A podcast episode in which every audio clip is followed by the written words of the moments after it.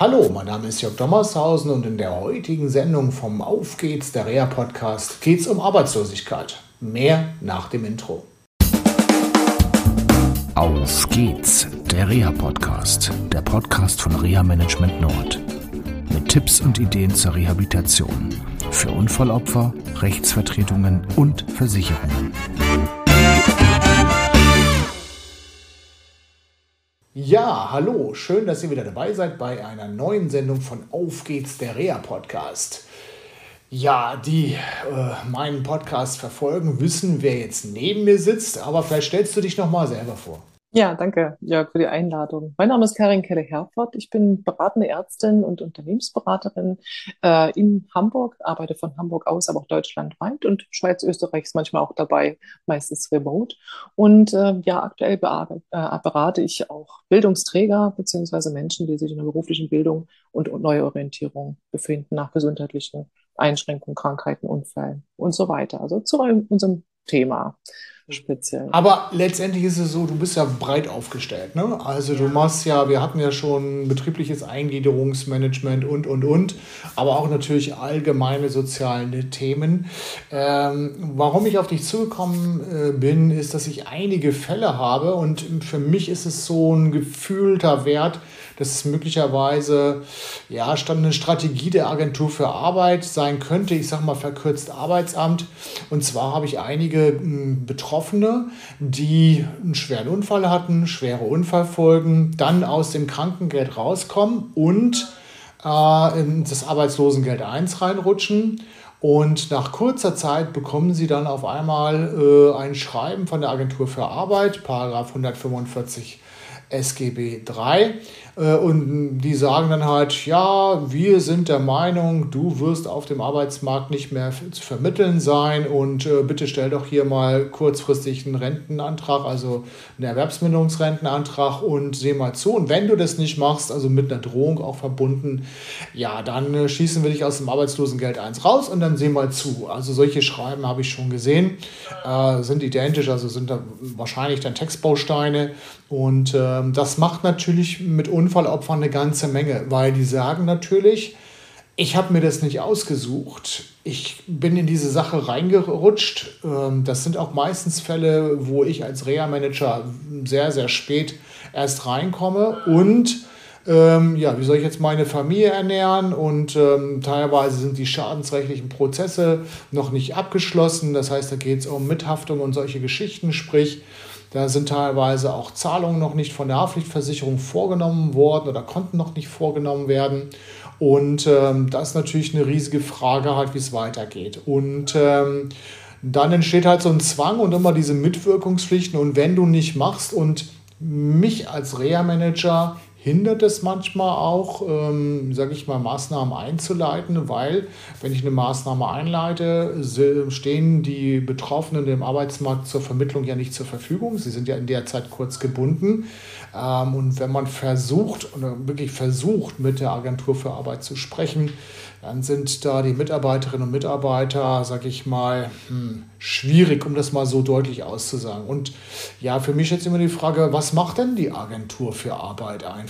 Ne? Lässt sie die einfach weiter in Ruhe? Und äh, ja, weil mancher EM-Rentenantrag wird ja auch abgelehnt und ähm, ja, gibt es da Angebote? Und da hast du gesagt, ja, also ich wüsste da was und äh, vielleicht magst du den einen oder anderen Tipp vielleicht mal für unsere Zuhörerinnen und Zuhörer und ja, Zuschauerinnen und Zuschauer ähm, vielleicht geben? Mhm. Ja, gerne. Also mit dem Problem bin ich auch hin und wieder konfrontiert. Ähm, sicherlich ähm, seltener als du jetzt, ähm, da du ja eingebunden wirst, jetzt auch von extra von Versicherungsseite, ähm, weil die Betroffenen haben meistens ja nicht die Möglichkeit, eigeninitiativ äh, tätig zu werden und jetzt jemanden zu beauftragen. Ähm, und speziell jetzt beim Arbeitsamt ähm, bin, beziehungsweise nicht direkt über das Arbeitsamt, sondern über einen Bildungsträger, den ich auch berate, also als äh, ärztliche Beraterin und aber auch die Teilnehmenden von solchen Maßnahmen, also Bildungs-, Trainingsprogramm in der Berufsvorbereitung, aber auch in der Berufsneuorientierung und letztendlich auch eine spezielle Vorbereitung für zum Beispiel Umschulungsmaßnahmen, Qualifizierung, Praktika, also alles, was unter dem Rahmen auch berufliche Rehabilitation läuft. Und ähm, es gibt ein Programm, ähm, wo ich jetzt eingebunden bin äh, seit dem letzten Jahr, das ist ein vierwöchiges ähm, Maßnahme, ein vierwöchiges Maßnahmenprogramm, nennt sich Teilnehmenden, Teilnehmenden Orientierung und Perspektivfindung und Perspektiventwicklung. Und da ähm, werden die Menschen, die jetzt hm, frisch in die Arbeitslosigkeit gerutscht sind oder halt auch schon länger ähm, ja, sich in der Arbeitslosigkeit befinden, wo eine Möglichkeit zumindest gesehen wird, dass die doch mal dem Arbeitsmarkt zur Verfügung stehen könnten oder es zumindest geprüft werden soll, weil auf der Kippe steht, ob sie jetzt tatsächlich in die Erwerbsminderungsrente sollen, wie es zum Beispiel in einem Reha-Bericht oder in einem Gutachten oder vom Arbeitsamt selber eingeschätzt wurde. Ähm, die werden in so eine Maßnahme ähm, also vorgeschlagen, überwiesen. Es ist freiwillig, also es ist nicht so, dass das unter Zwang jetzt da äh, passieren kann, wie wenn sie die Maßnahme nicht annehmen. Ähm, und das ist ein interdisziplinäres äh, Programm, was ähm, durch Sozialpädagogen, durch Jobcoaches, ähm, durch ähm, also Menschen, die eine berufliche Ausbildung und ähm, Qualifizierung haben, speziell mit einem Arbeitsmarktbezug, mit einem allgemeinen Arbeitsmarktbezug äh, und letztendlich auch einen therapeutischen Hintergrund haben, beziehungsweise aus dem Coaching-Bereich kommen und da qualifiziert sind. Und es ist eine Psychologin oder ein Psychologe dabei und eine ärztliche Begleitung.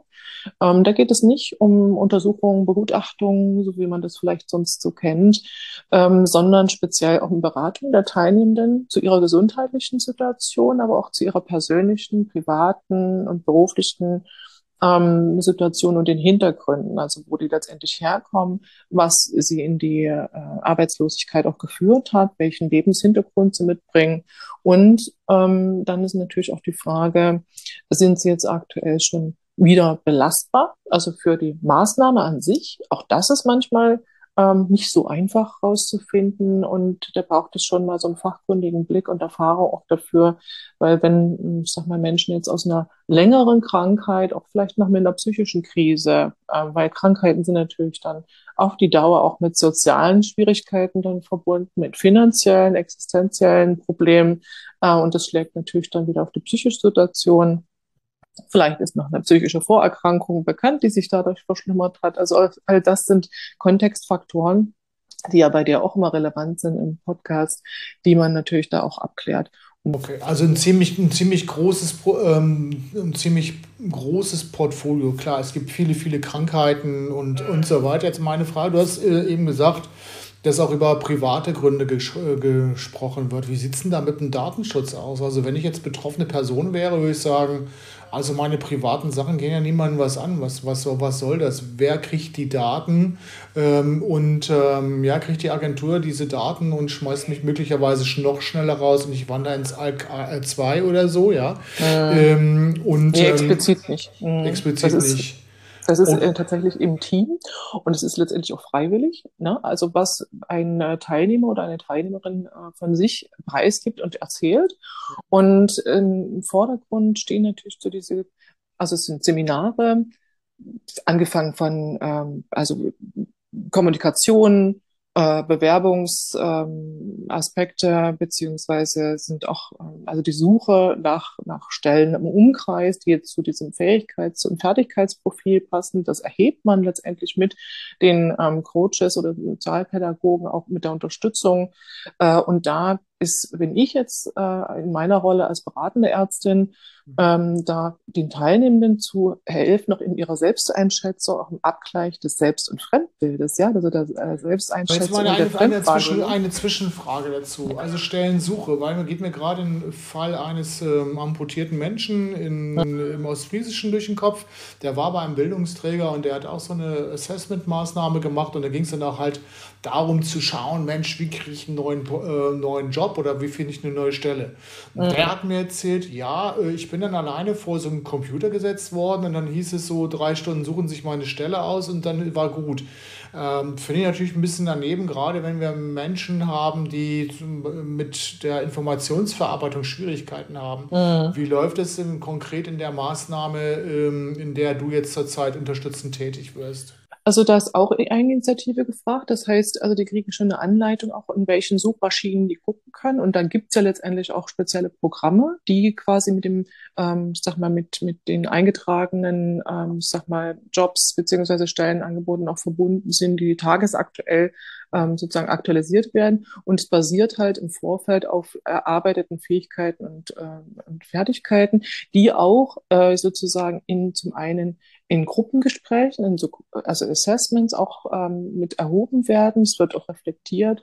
Und natürlich finden Einzelgespräche auch statt, wo man die, die Teilnehmenden ich sag mal, dorthin lotst. Aber man nimmt denen nicht die Arbeit ab, selbst auch zu gucken, weil dazu sollen sie auch in der Lage sein, für sich auch geeignete ähm, Stellen auch zu finden, was dann halt auch in Feedbackgesprächen ähm, rückgekoppelt wird und wo sich dann, ähm, sag mal, auch vielleicht ein Anhalt ergibt, ähm, hier geht es noch nicht so in die Richtung oder wenn festgestellt wird, hier bestehen Informationsverarbeitungsschwierigkeiten. Bin ich natürlich dann als Ärztin oder die Psychologin an der Seite zu sagen, okay, was kann man jetzt noch machen und vorschlagen, ähm, was eben äh, im Anschluss an die Maßnahme noch erfolgen sollte. Und zu deiner äh, Frage im Vorfeld, also das, was besprochen wird, halt, äh, sei es zu gesundheitlichen Daten, privaten Daten, irgendwas, das ist halt interne Information, worüber wir natürlich im, im, im interdisziplinären Team halt auch sprechen. Ähm, aber das geht nicht an die Arbeitsagentur. Die Arbeitsagentur bekommt am Ende einen, Bericht über, was wurde gemacht, ähm, wie hat sich der Teilnehmer oder die Teilnehmerin eingebracht, ähm, wie ist die Einschätzung insgesamt. Und wenn man feststellt, hier ist gesundheitlich was zu tun, dann kommen halt solche Einschätzungen zunächst gesundheitlich stabilisierende Maßnahmen erforderlich, aber eben nicht äh, irgendwie muss zum Psychiater, muss zu dem Orthopäden oder muss zu so. Ne? Gut.